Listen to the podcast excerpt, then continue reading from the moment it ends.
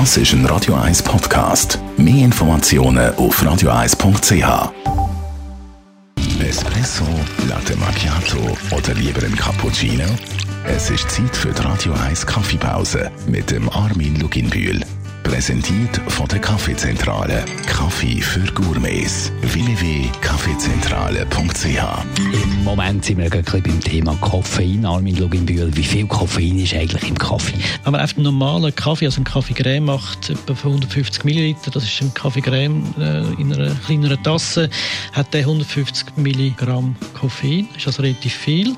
Das Promille haben wir herausgefunden, geht in die Richtung. Beim Espresso ist es sehr ähnlich. Äh, der hat dann bei 30 äh, Milliliter, also normaler Schweizer Espresso, hat er 30 Milligramm Koffein drin. Jetzt, wenn man morgen so einen Kaffee trinkt, ist ja sofort wach, wirkt sofort. Geht das so schnell beim Koffein? Ich glaube, es hat mit dem Hinterkopf zu tun, die, die Erfahrung. Habe ich auch immer gemeint, dass das so ist, dass das sofort äh, wirkt. Aber das Koffein braucht einfach eine halbe Stunde, dreiviertel Stunde, bis es überhaupt wirkt. Das heißt also, wenn man einen Arbeitsweg hat und daheim einen Kaffee trinkt, äh, einen grossen Kaffee natürlich, dann ist man, wenn man im Geschäft ist, in den meisten Fällen äh, als Pendler, ist man dann parat. Von dort her ist das eine sehr gute äh, Vorbereitung, aber es braucht einfach eine gewisse Zeit. Und irgendwann geht der Koffein wieder aus dem Körper raus. Wie lange braucht es eigentlich, bis der Körper das Koffein, das wir eingenommen haben, mit dem Kaffee wieder abgebaut hat?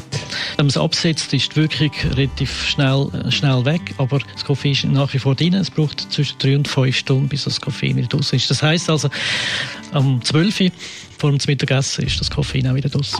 Die Radio 1 Kaffeepause, jeden Mittwoch nach der halben Zehn, ist präsentiert worden von der Kaffeezentrale. Kaffee für Gourmets. www.kaffeezentrale.ch